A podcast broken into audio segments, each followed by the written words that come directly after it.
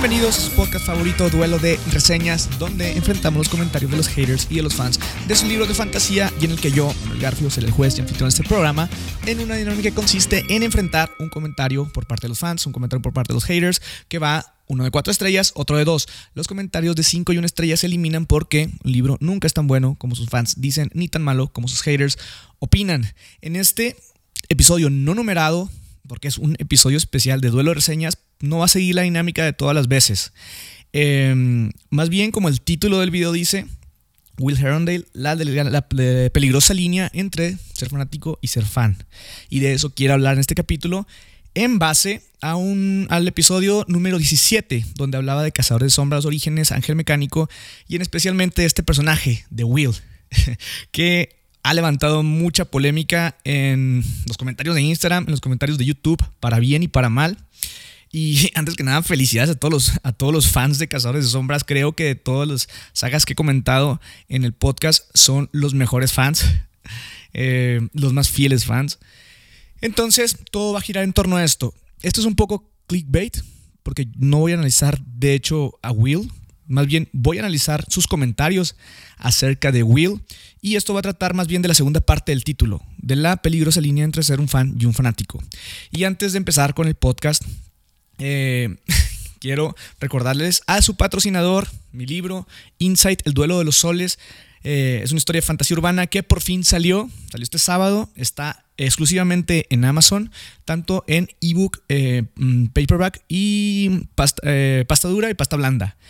En Amazon.com, en Amazon España ya están todas las versiones. En, Amazon México apenas está la versión Kindle. Eh, siempre se tardan como una o dos semanas en llegar a México, las versiones impresas. No sé si, si la pasta dura va a llegar a México, pero la pasta blanda sí va a llegar.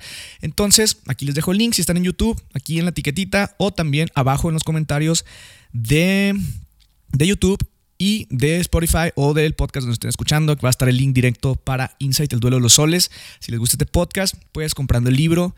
Em, es una manera de apoyar y de, de, permitirme seguir haciendo esto. Y bueno, ahora sí, vamos a... Eh, primero, como esta es una dinámica nueva, se los voy a explicar. Primero les vamos, vamos a hablar exactamente de la diferencia entre ser un fan y un fanático. Y esto que tiene que ver con el pensamiento crítico y con la disonancia cognitiva. Y después vamos a pasar a los ejemplos de todos sus comentarios de YouTube y de Instagram. Y podemos ver eh, quiénes están actuando con las características de un fanático y de un fan y sus ventajas y desventajas. Y bueno, ¿cuál es la diferencia entre un fan y un fanático? Un fan es alguien que se, va, que se identifica, que quiere, que admira eh, las cualidades o el todo de un artista, de un libro, de una película, de, en fin, de cualquier persona, personaje, obra, y lo hace eh, de una manera, en cierta forma, racional. Somos seres humanos, vaya, no, no hay nadie 100% lógico o racional, si no seríamos este tipo de cosas como los de Star Trek, no me acuerdo, los vulcanos, creo, seríamos ese tipo de cosas, pero no. Eh, pero ellos no se dejan todavía eh, vencer por o irse, dejarse llevar totalmente por las emociones. A diferencia de los fanáticos.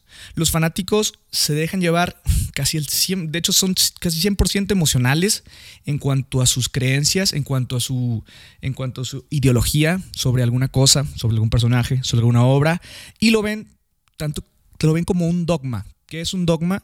Una ley, una idea, una idea, algo, una ideología que la ven como una, como una verdad incuestionable eso es, que para ellos es así, es ley, es la verdad. Nadie la puede cuestionar porque esto es. Y ahí está el peligro de esa línea entre fans y fanáticos. Cuando tú no te permites cuestionar por qué crees lo que crees, por qué te gusta lo que te gusta, y ni siquiera permites considerar otro punto de vista, porque recordemos en esto que nadie es dueño de la verdad. Simplemente nos acercamos a la verdad de hecho, en, conversaciones, en, dialéctica. ¿Por qué? Porque cada uno de nosotros tenemos sesgos propios y pues cada quien ve las cosas de una manera diferente, pero a lo mejor entre más perspectivas tengas de esa misma cosa, nos estamos acercando más a la verdad en cuanto lo vayamos incorporando a esto. Entonces, por eso es bueno estos espacios, como lo reseñas, la sesión de comentarios, y esa era parte también la idea del programa. Em, y bueno, quiero, les digo, me causó mucho, mm, mucha curiosidad, mucha impresión que hubiera tantos comentarios eh, acerca específicamente del personaje de Will de Cazadores de Sombras, que al parecer hay muchos fans, eh, muchos y muchos fanáticos. Y también de, de Cassandra Clare eh, hay muchos fans y muchos fanáticos y también de la saga.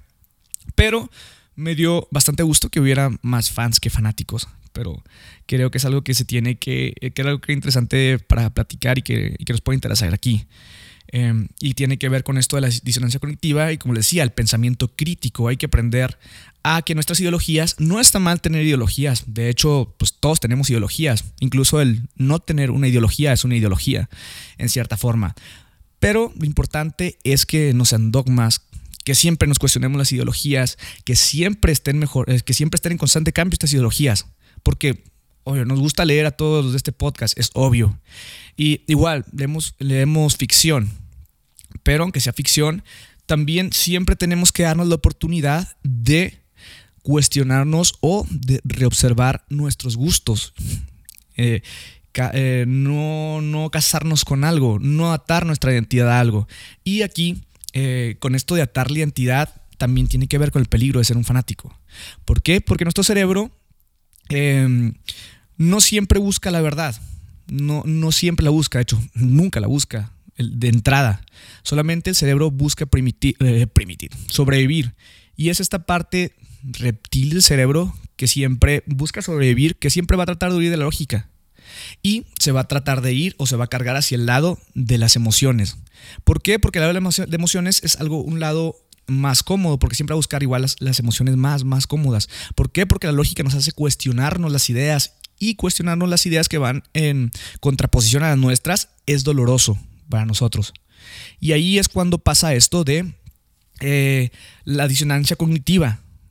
Es cuando nuestra ideología es contrapuesta o nuestros comentarios o nuestras ideas son enfrentadas ante comentarios que, que van en contra de ello.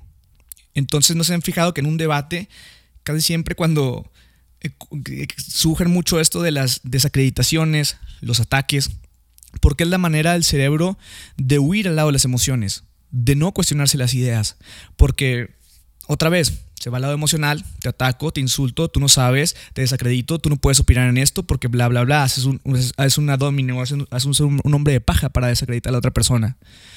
En vez de preguntarnos, oye, ¿Qué me está aportando esta persona de nuevo? ¿Qué le puedo, qué le puedo aprender? O esta persona está diciendo esto, nunca, nunca lo había pensado así. Y eso reincorporarlo a tu pensamiento, a tu ideología, pues sí, a tu, a razonamiento, a tu verdad. Y eso es básicamente que llegar de, eh, de tesis, que es la que tú puedes tener, una antítesis que te pueden presentar, llegar a una síntesis que incorpore lo, lo bueno de esos dos, lo que a ti te haga sentido de esos dos, porque también lo que estaba viendo en muchos comentarios es de que, oye, yo no estoy de acuerdo con esto. Y la verdad es que no debes estar de acuerdo con todas las personas. De hecho, no deberías estar de acuerdo con la mayoría de las personas.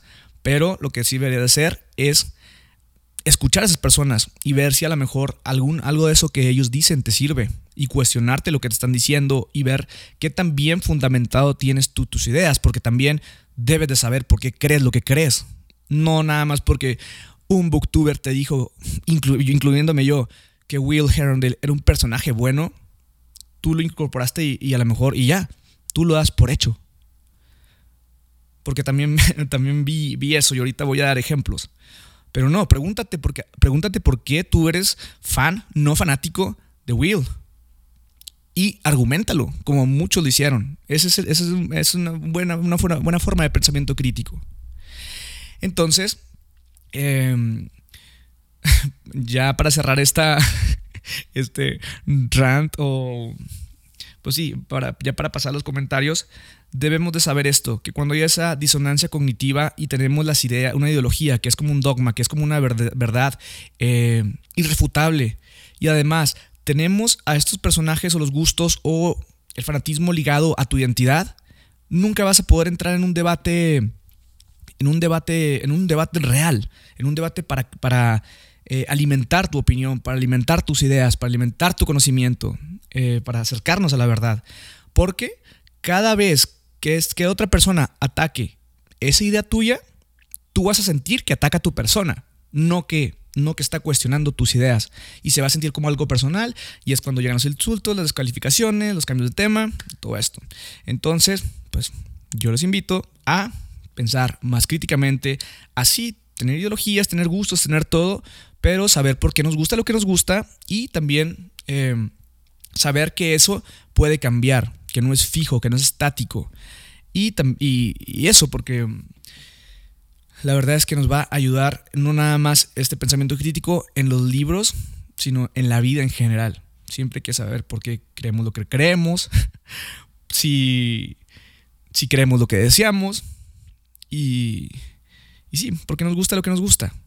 Y aquí, bueno, vamos a ver varios ejemplos de personas eh, que en el blog, que en el blog, que en, en Instagram o en YouTube, en ese video de Cazadores de Sombras, los orígenes, dejaron sus comentarios y vamos a analizarlos. Primero, pues obviamente quiero empezar por los buenos, por los buenos comentarios o por los comentarios que, a pesar de que iban en contra de lo que yo creo de Will, son comentarios de fans, no de fanáticos. ¿Vale? Eh, que están bien argumentados. Y como les digo, el, el punto de este video no es no, no vamos a analizar a Will en un clickbait. la, mitad del, título era un clickbait, sorry.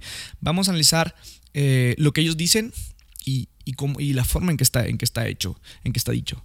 Por ejemplo, aquí en YouTube, Sebas García dice: En lo personal, creo que los fans de Cazadores de Sombras los amamos tanto por sus, lo amamos tanto por sus demás libros, no tanto por los primeros y menos de, de Infernal Devices y de Mortal Instruments, ya que son demasiado introductorios en los personajes y en lo que se nos va a demostrar en los, en los libros próximos.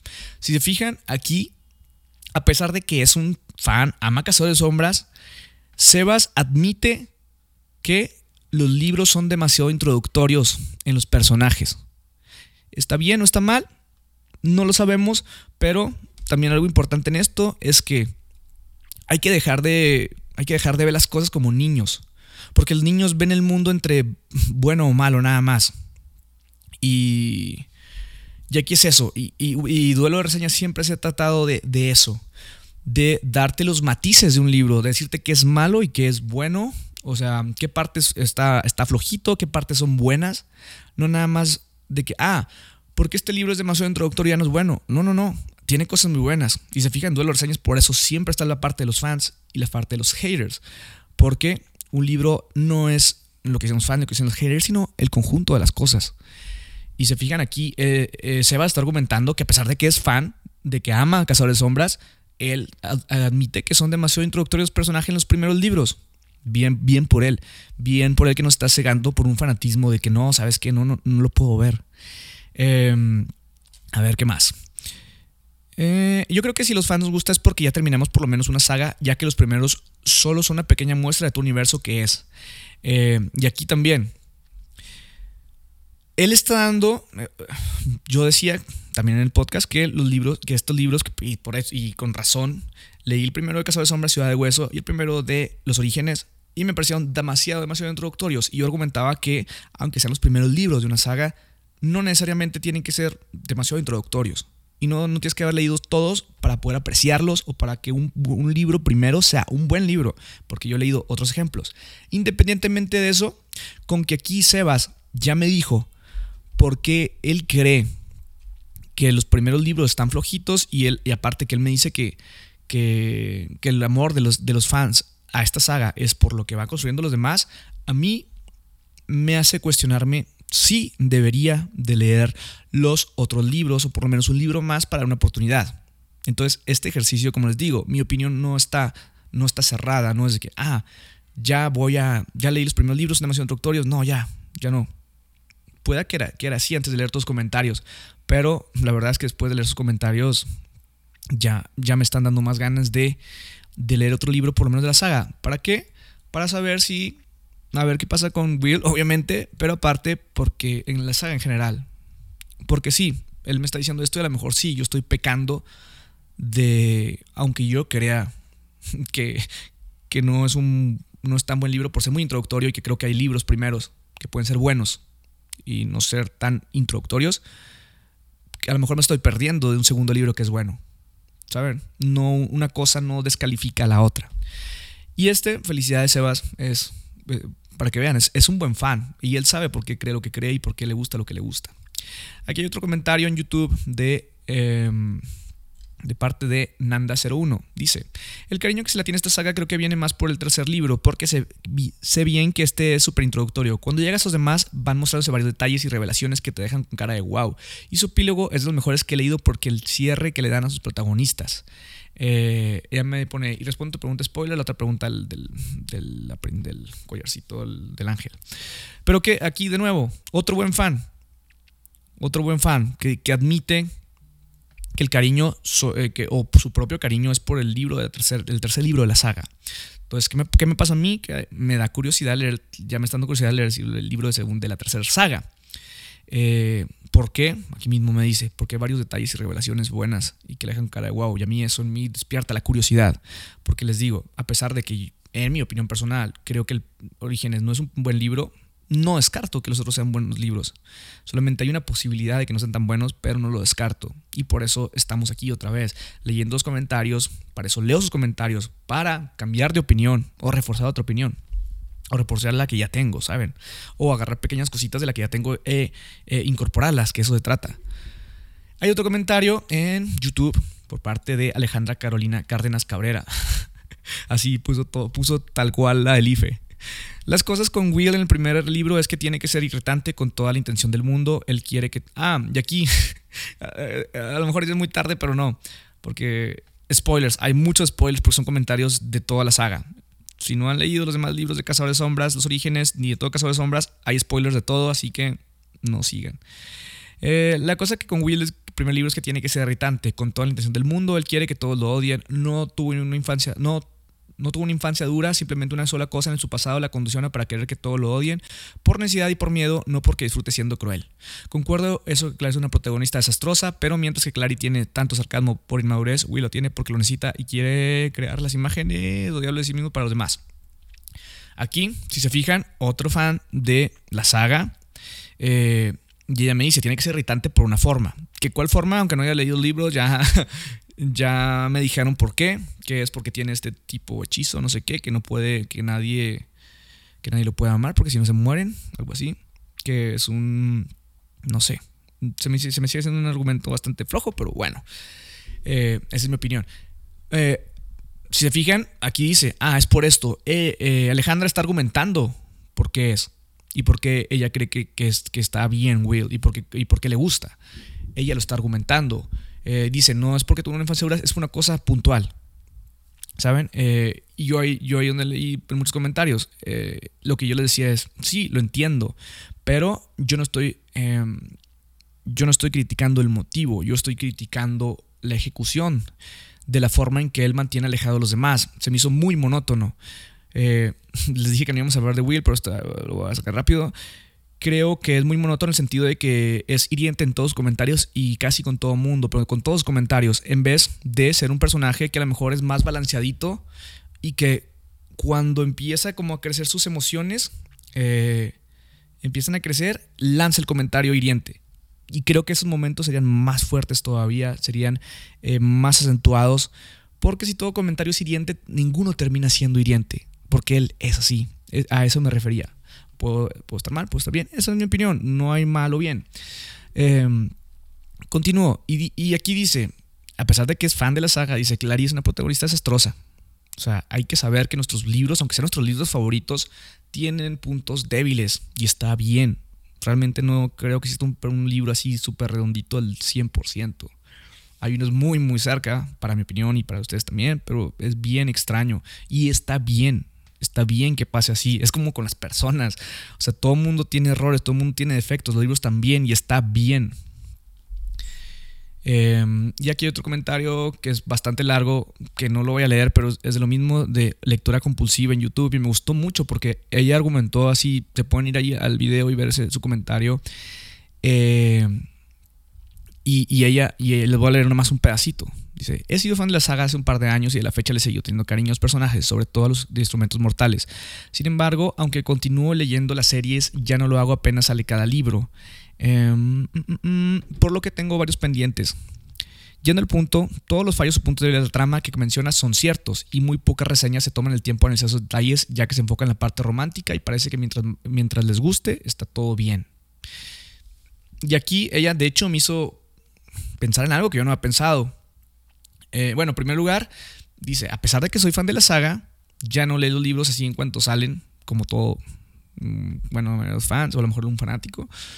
Pero dice, y, aquí en sus propias palabras dice, todos los fallos tiene que tiene fallos o puntos débiles el libro. O sea, todo, y de hecho todo, como les digo, todo el libro lo tiene. Entonces es muy bueno, es muy saludable, a pesar de que eres fan de, fan de algo, saber que de eso que eres fan, de esa persona, de esa obra, de, esa idea, va a tener fallos o puntos débiles, o a lo mejor en algún momento va a dejar de ser vigente. Em, y aquí dice, dice ella, muy poca reseña toma el tiempo de analizar esos detalles ya que se enfocan en la parte romántica y parece que mientras guste eso está bien. Y ahí está otra vez eh, un error que tenemos cuando analizamos las cosas. Y generalmente si, ah, este libro a lo mejor me gustó la parte romántica y mientras, y lo mismo pasó con, con la serie de Acotar de Una corte de rosas y espinas, que siempre lo dije en los videos, la parte romántica es lo que sobresale pero que la parte romántica la mejor esté muy bien ejecutada y en este libro la parte romántica esté muy bien ejecutada y esté, y esté bien, en la opinión de muchos, eso no quita que tenga partes débiles, que la trama tenga partes débiles, que el sistema de magia no sea muy guau, que los personajes sean eh, planitos, que el romance sea bueno, no, lo exime de lo demás. Entonces hay que aprender a ver estos tonos, estos matices, como les digo, hay que dejar de pensar como niños. Eh, y felicidades a Lectura Compulsiva, que de hecho tiene su, blog. Así que vayan a verlo, se lo recomiendo. Pero buen análisis. Aquí hay otro en YouTube, Tricks Books.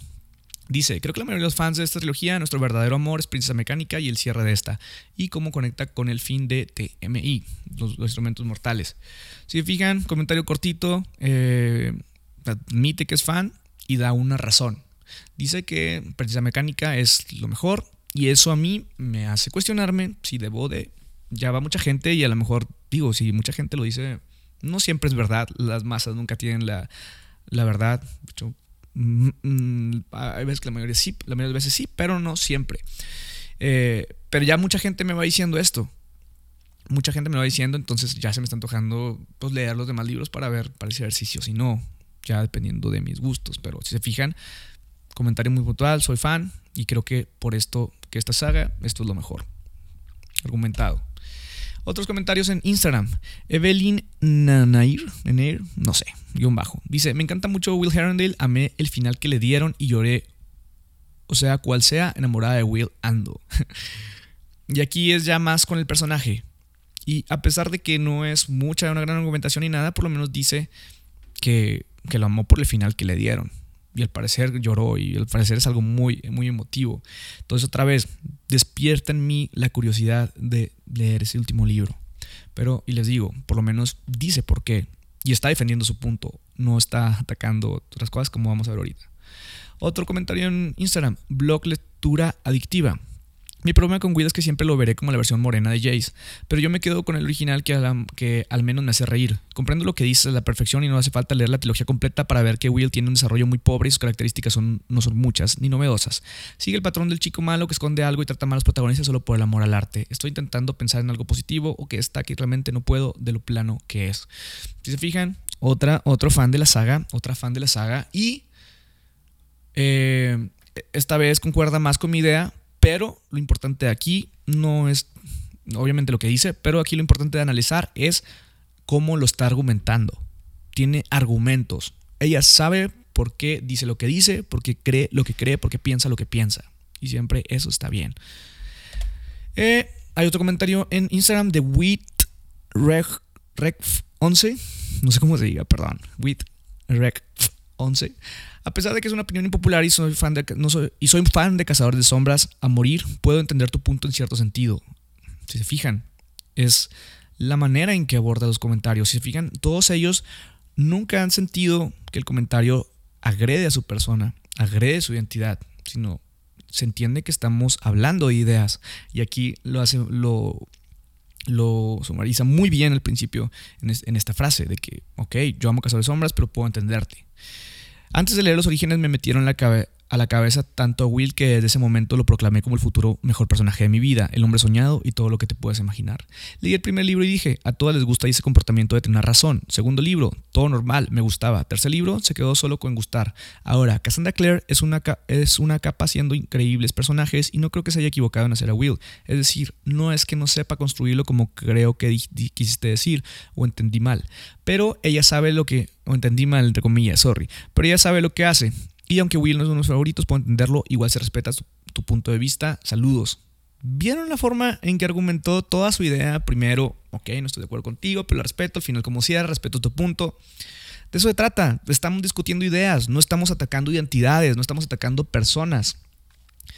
Eh, y como les digo, las ideas son ideas, son cambiantes. Eh, ninguna idea es absoluta, ninguna idea es la verdad. Son solamente ideas. Pero aquí, ¿qué podemos, qué podemos ver? Eh, hace su, su, sumario de libros, dice que mm, aunque Will no le parece wow, se le hace bien y que Cassandra Clare hizo bien. Y pone aquí en uno, a lo mejor te entendí, no es que no sepa construirlos, y ahí sí fue una, a lo mejor yo no me supo expresar bien, o a lo mejor sí, o, o, es diferencia de lenguaje o de las palabras que pensamos que son cosas diferentes. No dije construido porque bueno, hay una mini construcción en el primer libro, pero pues sí, ahí sí concuerdo más en que para la construcción a lo mejor tengo que leer las demás sagas, pero dentro del primer libro no hay construcción, entonces no puedo criticar la construcción.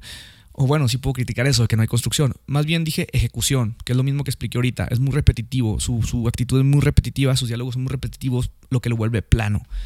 Pero independientemente de eso, este, este comentario está súper bien.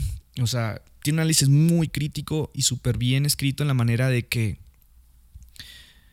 pues sí, de cómo, de cómo está escrito. Está escrito de la forma en que dos personas civilizadas deben de, de conversar. Eh, otro, Ambar Vergara B, supongo, Ambar Vergara B. Bueno, en verdad no me volví loca con la trilogía, así que de mega buena. Nah, ya, así que de mega buena, nah, y aún así soy muy fan de Cazadores de Sombras y recordando mejor al personaje debo coincidir contigo totalmente. Hablando de una historia totalmente diferente, los personajes que la autora construyó desde Lady Midnight son re buenos y complejos. Después de haber dejado de leer por mucho tiempo me el libro. Le tengo unos personajes de la saga principal, pero creo que ahora quiero más a estos. Como les digo, aquí ¿qué podemos, eh, podemos observar? Otra vez, alguien crítico, un fan crítico que dice que los personajes de cierta saga eran sus favoritos y ahora ella se dio la oportunidad de cambiar y de cambiar de idea, que de hecho siempre tenemos que darnos la oportunidad de cambiar de idea. Está bien cambiar de ideas. Eh, se trata de crecer, se trata eh, este mismo ejercicio de, dialéctica, se trata en sí la vida. Para eso, de hecho, para eso leemos, para cambiar de opinión, para tener nuevas ideas o para complementar nuestra opinión. Eh, pues se fijan, alguien que se permite cambiar de opinión. Otro comentario dice, Drago Viking. Claro, yo tampoco estoy diciendo que Jem sea el mejor personaje de Shadowhunters, pero entre él y Will se le gana, sí le gana Jem. Quizá no el mejor, pero sí uno de los mejores. Y concuerdo, el mejor personaje de todo Shadowhunters es Magnus Bane, un personaje increíble, eh, y sin él la saga no sería lo mismo. Aquí se fijan, a pesar... Eh, fue alguien que estuve platicando bastante, pero a pesar de no concordar, y, como le decía, a ella está bastante bien, está bien no concordar, pero eh, hablar con argumentos y este Robo Viking, a pesar de que no llegamos al mismo fin, siempre estuvo contraargumentando, argumentando y estuvo bastante bien. Em, otro comentario de Marie de Solet Dice, al fin alguien lo dice, yo sinceramente adoro esta trilogía, si bien me agrada Will, pero no lo idolatro como, como el mejor personaje, tal y como lo hace la, mayoría del fandom. Eh, muchos de sus actos están injustificados y tus reacciones poco coherentes. Me agrada Will, pero estoy de acuerdo que es un personaje que no está logrado. Y no más, y, y más por eso me suscribiré a YouTube. Si se fijan, otra vez, eh, ahora alguien que está, que pensamos algo similar, de nuevo, tiene su justificación y sabe por qué. Eh, a ver cuántos faltan. Marta Camargo, 7308, dice: Si lees nada más el siguiente libro, captas por qué actúa así y entenderás por qué te sonó que siempre iba a responder de la misma forma.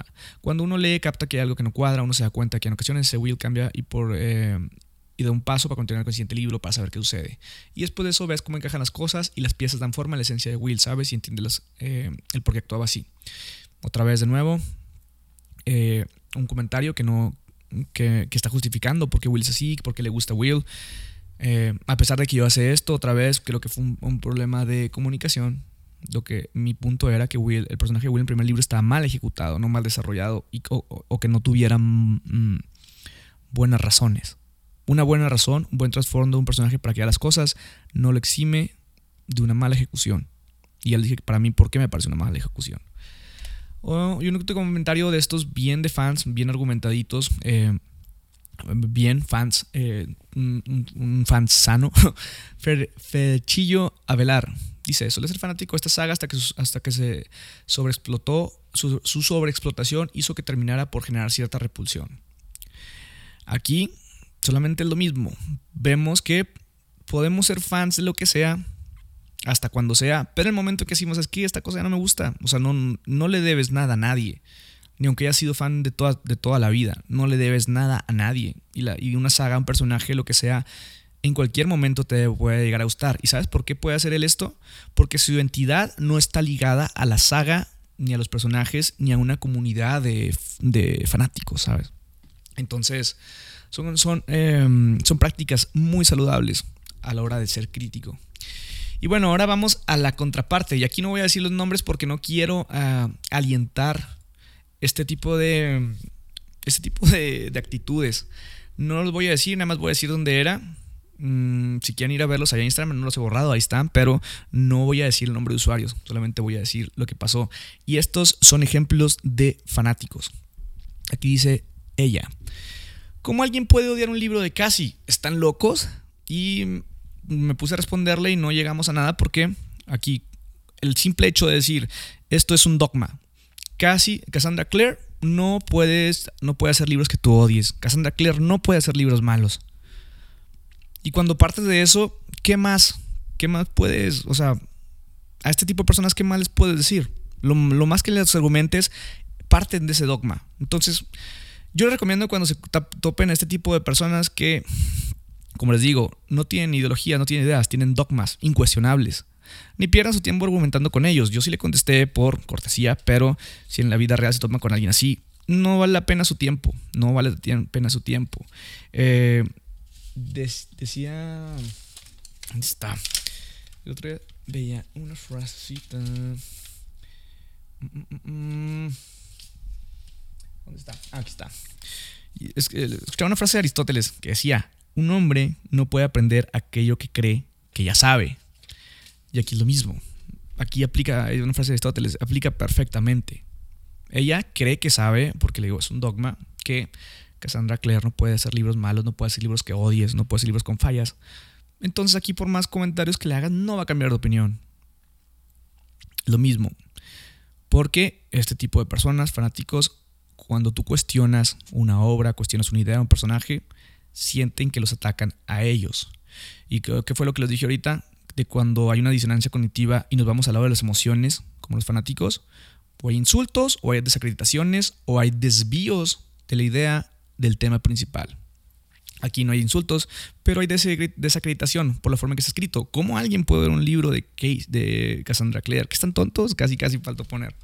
Entonces, ejemplo fanático, no, no hagan esto. Otro. Ah, de hecho hubo dos personas que hicieron esto y se me hizo bien extraño eh, arroban o etiquetan a, Claudia Ramírez, la booktuber, eh, y dice, Claudia, o sea, la etiquetan, dice, Claudia Ramírez le dio el like a este post, carita feliz, corazón roto. y no fue que Claudia Ramírez le dio corazón, eh, no le dio el dislike al post. Yo, que mejor que Claudia Ramírez le haya dado like o dislike o comentario haya sido, haya sido a mi post. Pero no, más bien esta persona ni siquiera yo creo que ni siquiera sabe por qué cree lo que cree y es de esos fans, de esos fanáticos que si un booktuber, no, no, no, no es porque sea Claudia, pudo haber sido, no sé, ni siquiera conozco más booktubers, pero puede haber sido el booktuber que sea, o sea, la cosa no va con Claudia, va con esta persona eh, y va para cualquier tema, no nada más booktubers. Si alguien le dice algo, ya lo ve como una, como una verdad. Y le apuesto que este, este, este, no sé si sea él o ella, ella, eh, ni siquiera puede argumentar algo, ni siquiera puede comentar algo por él o ella misma. O sea, tiene que poner a su escudo, a su ídolo, a esta persona, a, su influencer favorito que venga, o sea, hable en nombre de esa persona. Si se fijan, ni siquiera puede opinar por ella misma. Mucho menos va a dar argumentos. Esto sí es. Eh, esto sí es un, nivel de. Es otro nivel de fanático. También. No hagan eso. Por eso es importante, otra vez, porque saber por qué nos gusta lo que nos gusta, por qué defendemos lo que defendemos.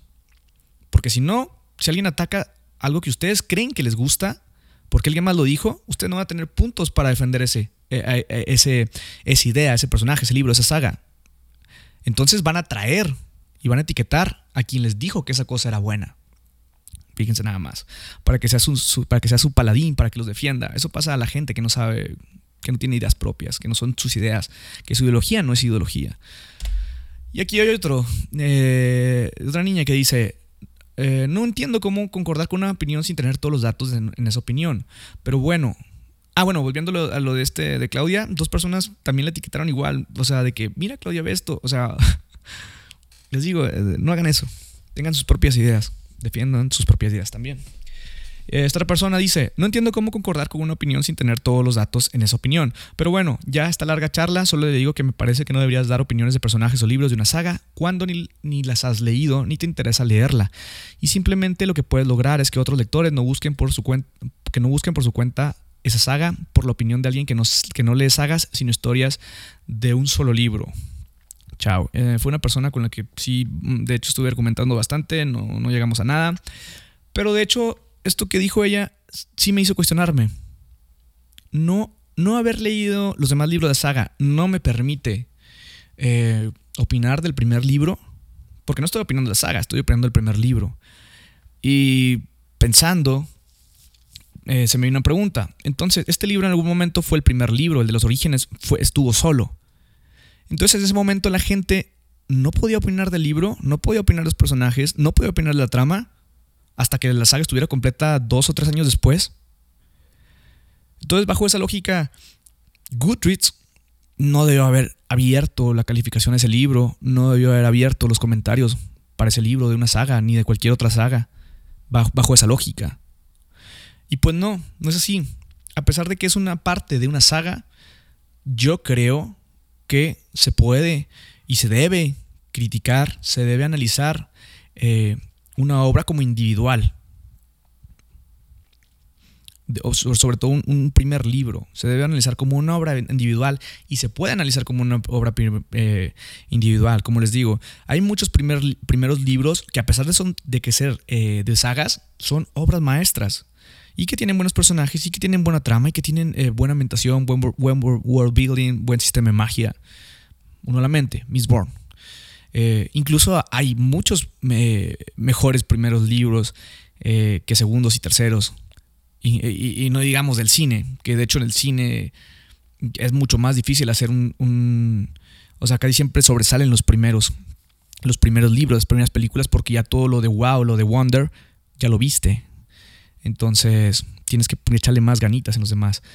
Eh, pero sí, bajo esta, bajo esta, yo era el argumento que le ponía. Entonces, cuando este libro era el único libro en 2009 o no me acuerdo, 2012 o no me acuerdo qué fecha salió este libro, cuando era el único, el primero de la saga, no podías hablar de ese libro, no puedes criticar a los personajes y esta persona nunca me dio una respuesta a eso. Es lo que les decía, una persona que tiene un dogma, que hay una disonancia, que no que está oyendo de la lógica, que, está, que estoy oyendo de cuestionarse, va a desviar la atención de la pregunta. Y yo le preguntaba del argumento real y nada más se iba por la tangente a otros argumentos. Y ya, hasta que le dije, ¿sabes qué? Este es el último comentario porque también igual, como les digo, con los fanáticos es bien difícil. No, no la verdad es que no, no, recomiendo que pierdan el tiempo con una persona que tiene dogmas y que está casado con sus ideas y que estas ideas o estos o estas ideas o este fanatismo está casado con su identidad. Porque otra vez, para cerrar esto, porque es peligroso, porque cuando analices ciertas cosas, cuando te cuestiones ciertas cosas, cuando alguien le cuestione ciertas cosas, vas a sentir que atacan a tu persona, no la idea. Entonces, lo que les digo, es lo que puede caer en insultos, en desacreditaciones, en si tratas de debatir, te van a estar desviando el tema. ¿Por qué? Porque el cerebro siempre huye de la lógica, vale las emociones, porque la lógica, cuando te cuestionas tus propias ideas, que ya crees que están muy arraigadas, causa dolor. Pero es como en todo, es como en el gimnasio. Cuando te cuestionas esas ideas y no las, y, no las veas como verdades absolutas, ese dolor te va a llevar como a crecimiento, como el gimnasio, el dolor de las pesas te lleva a crecimiento muscular. Y pues bueno, espero que se puedan llevar algo de esto. Como les digo, tengan sus propias ideas, no, no tomen todo lo que dicen cualquier persona en internet, ni de sus influencers, ni de nadie, ni de este podcast, ni de mí. Tomen lo que les sirva, cuestionense las cosas y ahí, ahí, ahí vean si les sirve o no, si, va, si les hace sentido o no, pero cuestionense, piensen por ustedes mismos y nunca caigan en el fanatismo. Tengan ideas, eh, tengan ideas, pero que estas ideas no, no estén ligadas a su identidad. Es muy peligroso. Y bueno, hasta aquí llegó este episodio especial de Duelo Reseñas. Como les dije al principio, está patrocinado por mi nueva novela Insight, El Duelo de los Soles.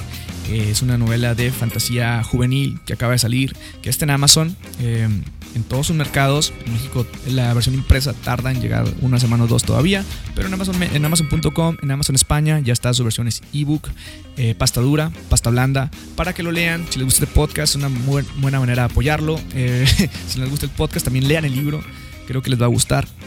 Eh, y como siempre, dejen sus comentarios aquí, qué les pareció este capítulo. ¿Les gustó? ¿Les aportó algo? ¿Qué opinan ustedes de todo esto? Eh, debería ser más capítulos especiales, no nada más del análisis de libros. Y ya saben, denle follow en Instagram, en YouTube, en Spotify, en todos lados. Píquenle a todo, campanitas, porque eh, muchas veces en, Instagram y YouTube las publicaciones no les avisan. Entonces pongan la campanita ahí para que les avisen siempre que hay nuevo contenido. Y pues, muchas gracias. Está un poquito largo el capítulo, pero espero que les haya gustado. Y ahora sí, nos vemos en el próximo capítulo regular de Duelo de Reseñas pronto.